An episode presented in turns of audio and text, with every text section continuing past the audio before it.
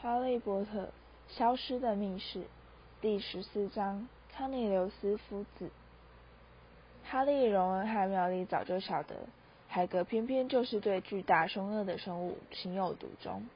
他们在霍格华兹度过的第一年中，海格就曾试着在他的小木头房子里面养龙，而他们大概还得再过一段很长的时间，才有办法忘掉那只被海格昵称为“毛毛”的三头巨狗。那么，海格若是在小时候听到城堡里的某个地方藏了一只怪兽，他一定会想尽办法跑过去看他一眼。他说不定还会觉得把一头怪兽关那么久很残忍，至少该找个机会让他出来透透气，让他好多条的长腿伸一伸。哈利甚至可以想象出十三岁的海格试着替他套上项圈的画面，但他同样也非常确定，海格绝对无意杀害任何人。哈利开始有点后悔自己发现了使用瑞斗日记的方法。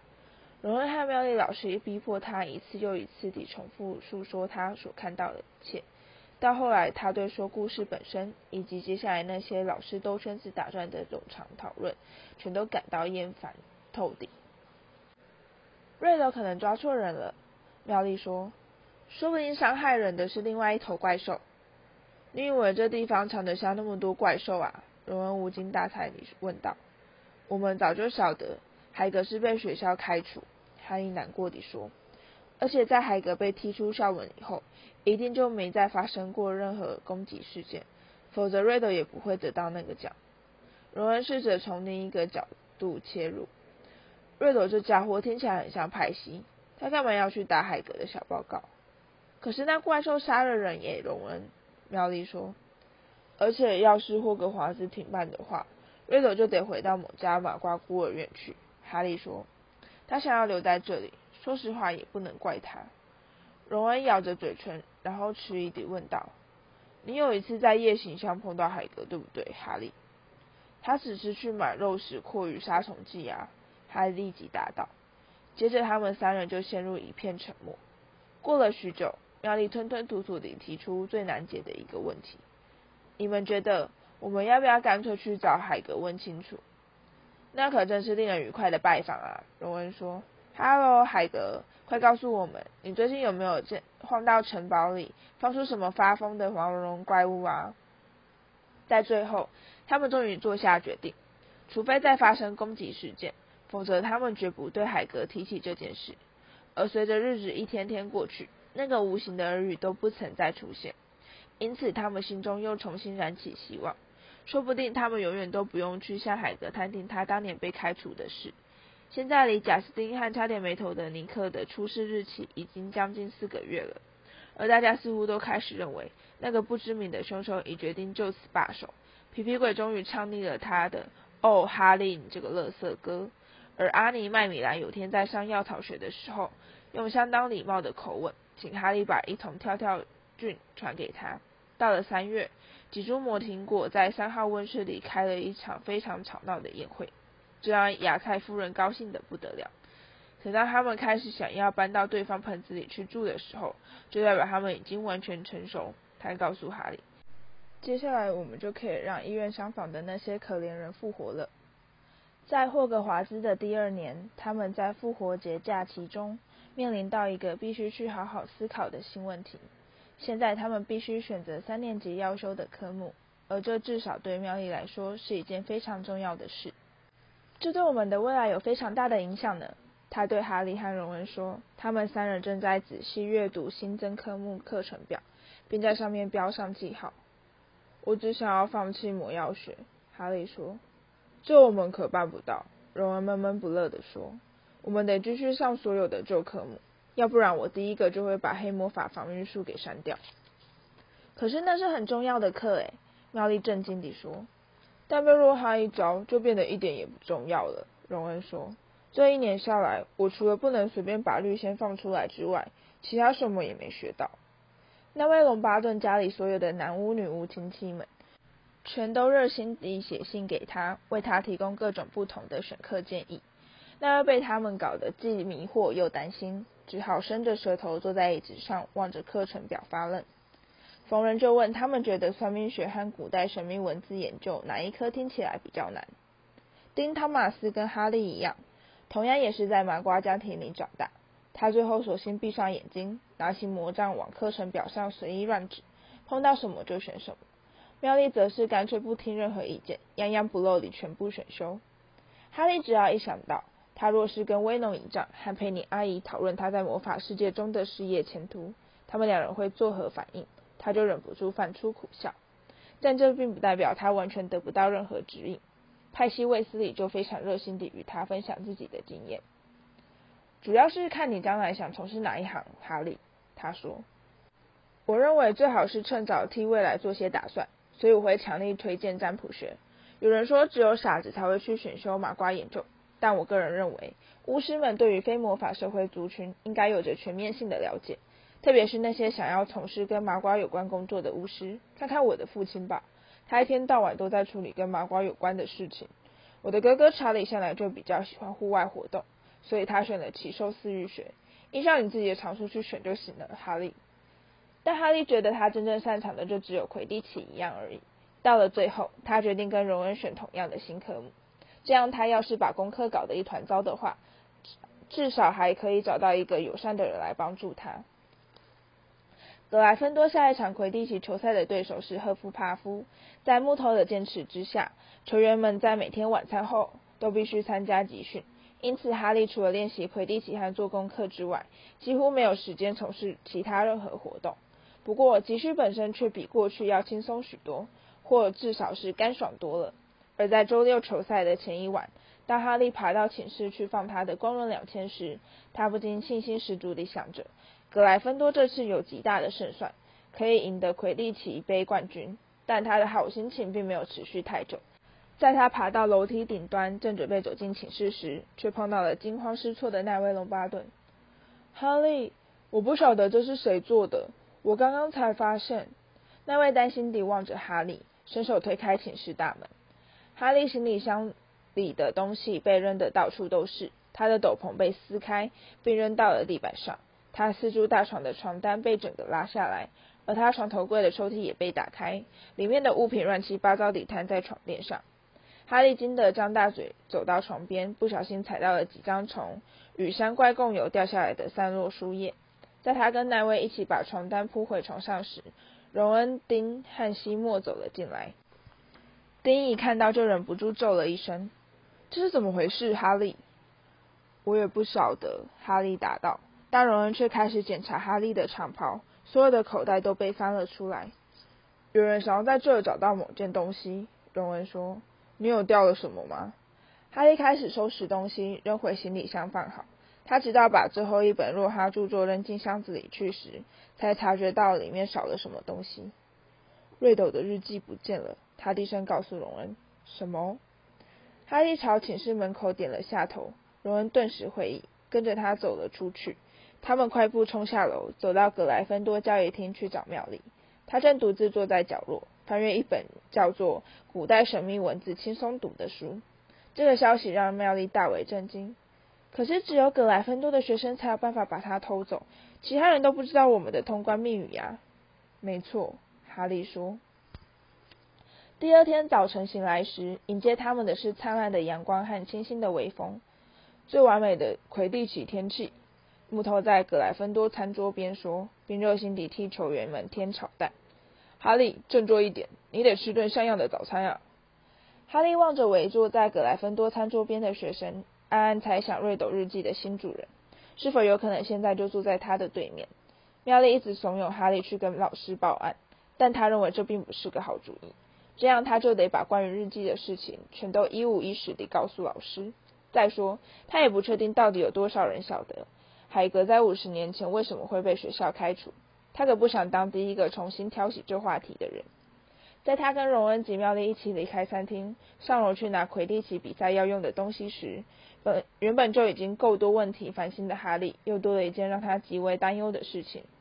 他一踏上大理石阶梯，就又听到了那个声音：“这一切一定要杀戮，让我撕裂你，撕成碎片。”他大声狂叫，把荣恩和妙丽吓得跳到一旁。那个声音。哈利说：“回过头来四处搜寻，我刚才又听到了，你们听到了吗？”荣恩摇摇头，并瞪大了眼睛，但妙丽却恍然大悟地拍住自己的额头。哈利，我想我刚才想通了一件事，我得赶快去图书馆。然后他就快步冲上楼梯跑走了。他到底想通了什么？哈利慌乱地问道。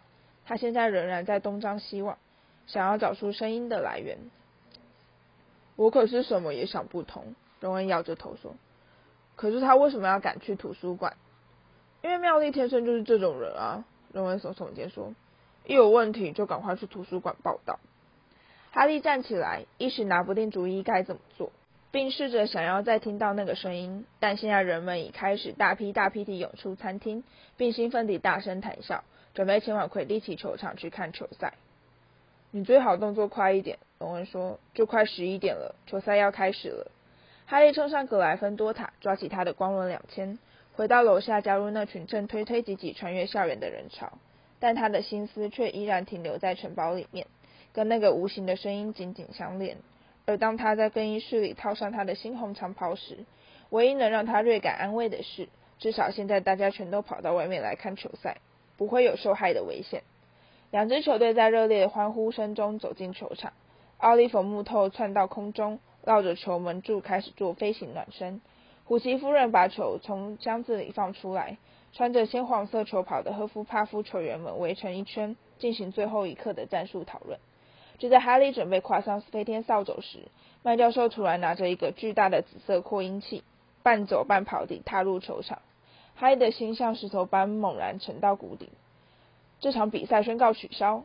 麦教授透过扩音器对着拥挤的看台喊道：“观众立刻一片哗然。”奥利弗木头带着惊愕的神情降落下来，他还没跨下扫帚，就急忙用马步冲到麦教授面前。“可是教授，”他喊道，“我们一定得打这场球啊！”魁地奇杯，格莱芬多。麦教授根本不理他，继续透过扩音器喊道：“所有学生现在立刻回到自己学院的交易厅，学院负责人会在那里给你们更进一步的指示，请大家动作尽量快一点。”然后他放下扩音器，示意哈利走到他面前。哈利，我想你最好是跟我来一下。就在哈利不安地猜测自己这次又是哪里惹他疑心时，他看到荣恩脱离怨声载道的人群，快步赶过来。跟着他们一起走向城堡，哈利惊讶地发现麦教授竟然并不反对。没错，也许你一起来会比较好，荣恩。有些学生仍在因球赛取消而不停抱怨，但其他人却开始露出担忧的神情。哈利和荣恩随着麦教授回到城堡，爬上大理石阶梯，但这次他们却不是被带到任何人的办公室。这大概会让你们吓一跳，麦教授在他们踏进音乐厢房前，用一种罕见的温柔语气说。学校又出事了，又有两个人同时受到攻击。哈利的心猛然一震。麦教授推开房门，哈利和荣恩走进去。庞瑞夫人俯身站在一个留着长卷发的五年级女孩床边。哈利认出她就是上次他们向她打探史莱哲林交易厅方向的雷文克劳学生，而躺在他旁边那张床上的竟然是妙丽。荣恩惊呼。妙丽一动也不动地躺在床上。眼睛呆滞地瞪视前方。他们是在图书馆附近被人发现的，麦教授说。我想你们大概不晓得这是哪里来的吧？他就放在他们旁边的地板上。他举起一面小圆镜。哈利和荣恩摇摇头，两人都目不转睛地望着妙丽。我等一下送你们回格莱芬多塔，麦教授沉重地说。我必须去跟学生们讲几句话。所有学生必须在每晚六点以前回到所属学院的交易厅。在此之后，学生绝对不能离开寝室。每一堂课都会有一位老师负责护送你们走到教室。学生不得在没有师长陪伴的情况下独自去上洗手间。未来所有的魁地奇训练及比赛无限延期，一切晚间活动全部取消。格莱芬多学生们挤在交易厅里，鸦雀无声地倾听麦教授宣布事项。他卷起刚才朗读的羊皮纸，用一种微带哽咽的声音说。我想我不用告诉你们，我很少觉得这么难过。照这样看来，要是还不能抓到这些攻击事件的凶手，学校很可能要停办。我在此呼吁，任何认为自己或许知道一点内情的人，请赶快站出来说话。他用有些笨拙的姿势爬出画像洞口，而格莱芬多学生们立刻七嘴八舌地发表意见。不算格莱芬多驻塔幽灵的话。到目前为止，已经有两名格莱芬多、一名雷文克劳和一名赫夫帕夫的学生遭受到攻击。卫斯理双胞胎的好友里，乔丹板着手指数道：“但为什么没有一位老师注意到史莱哲林学生全都没出事呢？这不是一眼就可以看出一切祸源全都来自于史莱哲林吗？史莱哲林的传人，史莱哲林的怪兽，他们为什么不干脆把所有史莱哲林学生全都赶出去算了？”他吼道。听众们连连点头。并响起稀稀落落的掌声。派西·卫斯理坐在李后面的椅子上，但这次他似乎没有急着想要发表意见。他看起来脸色苍白，似乎受到很大的打击。派西吓坏了，乔治低声告诉哈利：“那个雷文克劳的女孩，潘妮清水，她也是一个级长。我想派西从来没想到，怪兽竟然敢大胆攻击级长。”但哈利并没有专心听他讲话。他忘不了妙丽如石像般躺在病床上的凄惨画面。况且，要是不能在短期内逮到罪犯的话，他很可能就得一辈子困在德斯里家了。汤姆瑞德当初会去打凯格的小报告，主要是因为学校要是真的停办，他未来就得面临回到麻瓜孤儿院的悲惨命运。哈利现在完全可以理解他当时的心情了。我们现在该怎么办？荣恩附在哈利耳边说：“你觉得他们会怀疑海格吗？”我们必须去找他问个清楚。哈利下定决心。我不相信这次真的是他做的。可是上次如果是他放出了怪兽，他应该会晓得该从哪里进入密室。我们可以从这一点开始去调查。可是麦教授说，除了去上课之外，其他时间我们都必须待在寝室里。我想，哈利把声音压得更低。现在该把我爸的旧斗篷再拿出来用了。哈利的父亲只留给他一样遗物。一件银白色的隐形长斗篷，他们只有披上这件斗篷，才有机会避过所有人的耳目，偷偷溜出城堡去找海格。他们当晚在平常时间上床，然后等到奈威、丁和西莫结束他们关于密室的讨论会，终于睡着之后，他们就悄悄爬下床，穿好衣服，再把隐形斗篷罩在身上。这段穿越城堡黑暗走廊的旅程很不好走。过去曾数度与夜间在城堡中游荡的哈利，从来没在黑天黑之后在走廊上看过这么多人。老师、级长和幽灵们结伴在走廊上来回巡逻，严密监视附近是否出现任何异常状况。他们的隐形斗篷无法掩盖他们的声音，因此当荣恩不小心在距离史内普只有数码远的地方撞到脚趾时，情况实在是惊险万分。感谢上苍！就在荣恩失声惊呼时，史内普恰好打了一个大喷嚏，在他们终于走到城堡橡木大门前，并轻轻将它推开时，两人都不禁大大松了一口气。这是一个晴朗的新夜，他们快步奔向海格家明亮的窗口，一直到走到他家大门前，他们才放心脱掉了隐形斗篷。在他们敲门的几秒后，海格就推开了大门。他们发现海格站在他们面前，举起一张石弩瞄准他们。猎猪犬雅雅在他背后大声狂吠。哦，他放下武器，盯着他们说：“你们两个跑到这来做什么？”“这是干嘛？”哈利一走进门，就指着石努问道。“没什么，没什么。”海格支支吾吾地说。“我还以为没事，坐吧，我来泡茶。”他好像根本就不晓得自己在做什么。他把壶里的水浇到炉子上，差点就把火给弄熄。然后他的大手又神经质地抖了一下，把茶壶掉到地上，摔得粉碎。你还好吧，海格？哈利说。你听说妙丽的事了吗？哦，我听说了。海格说，声音变得有点哑。他一直紧张地偷瞄窗口。他替他们各倒了一大杯滚水。他忘了放茶包。而在他拿了一大块水果蛋糕放在盘子上时，门外又传来一阵响亮的敲门声。海格失手把蛋糕掉在地上。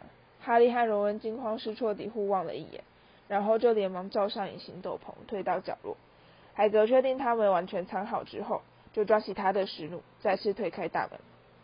晚安，海格。那是邓布利多。他走进来，脸色显得出奇地凝重，而他后面还跟着一个人，一个外表非常怪异的男人。这个陌生人是个矮胖的男子，他有着一头凌乱的灰发，脸上带着焦虑担忧的神情。他的服装搭配的是异常诡异，一套细条纹西服，一条猩红色领带，一件黑色长斗篷和一双紫色尖头靴。他的腋下还夹了一顶柠檬绿的圆顶礼帽。那是我爸的老板，荣恩喘着气说：“康尼留斯夫子，魔法部长。”哈利用力顶了荣恩一下，要他快些闭嘴。海格面无血色，额头冒出冷汗，他垂头丧气地倒在椅子上，目光从邓布利多移向康尼留斯夫子身上。讨厌的才是海格，夫子用一种难以启齿的语气说：“真的是非常讨厌的差事，但我不来不行了。连续四起攻击麻瓜后代的案件，事情闹得太大了，魔法部必须有所行动。”我没有。海格用哀求的目光望着邓布利多：“你晓得我从来都没有。”邓布利多教授先生，我希望你能了解康尼留斯。邓布利多皱眉望着夫子。我是全心信任海格。听我说，邓布利多，夫子不安地说：“海格的记录对他不利，魔法部必须采取行动。学校理事会已经出面干涉了。我再强调一次，唐尼留斯，你把海格带走，对事情并不会有任何一点帮助。”邓布利多说，他的淡蓝眼睛闪出哈利从未见过的火花。请站在我的立场想想看。夫子不太自在地拨弄他的圆顶礼帽。我目前面临到很大的压力，我不得不采取一些行动。如果最后证明海格是无辜的，我会我们会立刻释放他，从此不再拿这件事来烦他。但是我现在必须把他带走，非得这么做不可，否则我就是有亏职守。把我带走？海格的声音在颤抖。要把我带到哪儿去？只是一段很短的时间。夫子说，不敢看海格的眼睛。不算是处罚，比较像是一种预防措施。等捉到别的嫌犯以后，你立刻就会被释放。我们也会诚心跟你道歉。不会是阿斯卡班吧？海格哑声问道。夫子还来不及回答，门外又传来一阵响亮的锤门声。邓布利多走去开门，现在换成哈利被荣恩顶了一下。他发出一声小而清新的惊呼。鲁修斯马芬先生大摇大摆地踏进海格的小屋。他披着一件黑色旅行用的长斗篷，嘴边挂着一个满意的冷笑，牙牙开始厉声咆哮。你已经到了，夫子，他赞许地说。很好，很好。你到这来做什么？海格狂怒道。滚出我的房子！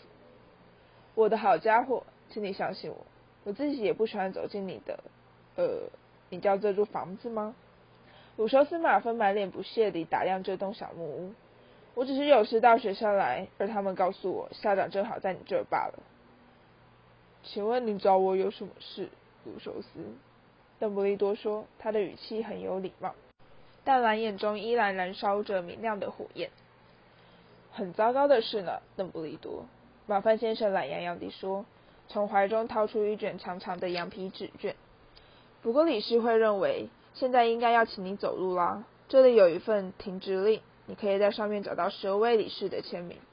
我们觉得你已经有些是非不分了。现在总共发生了几次攻击事件？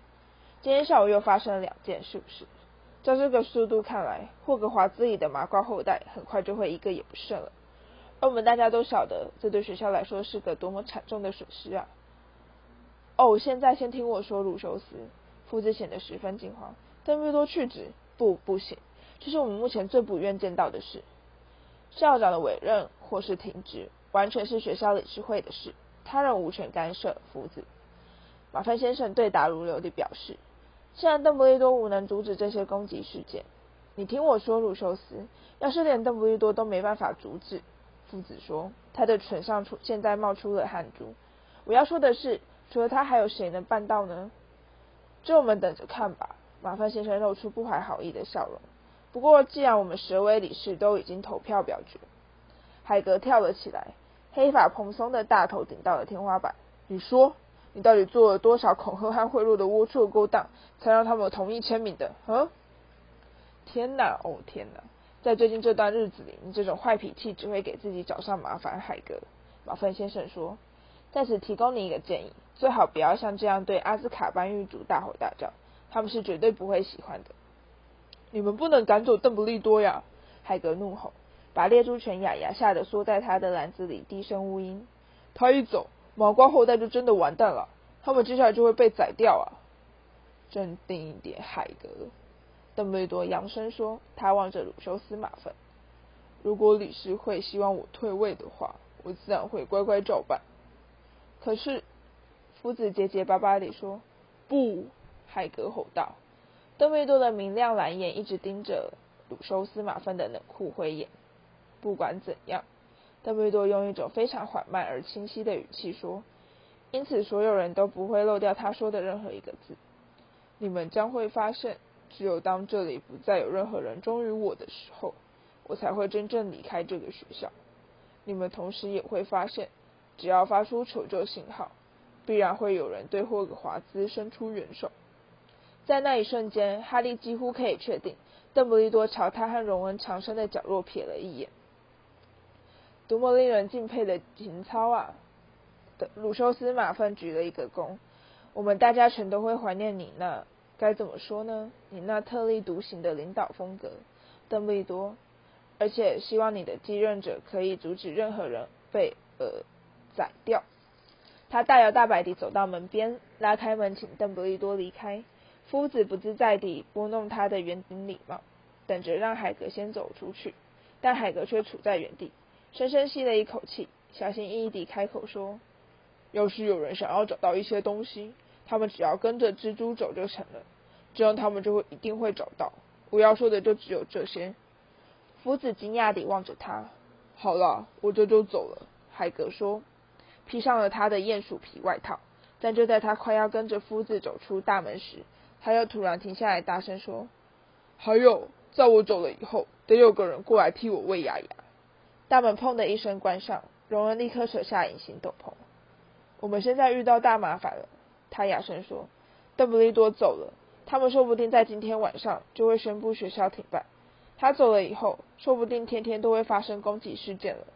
雅开始大声哀嚎，并用爪子猛抓紧闭的大门。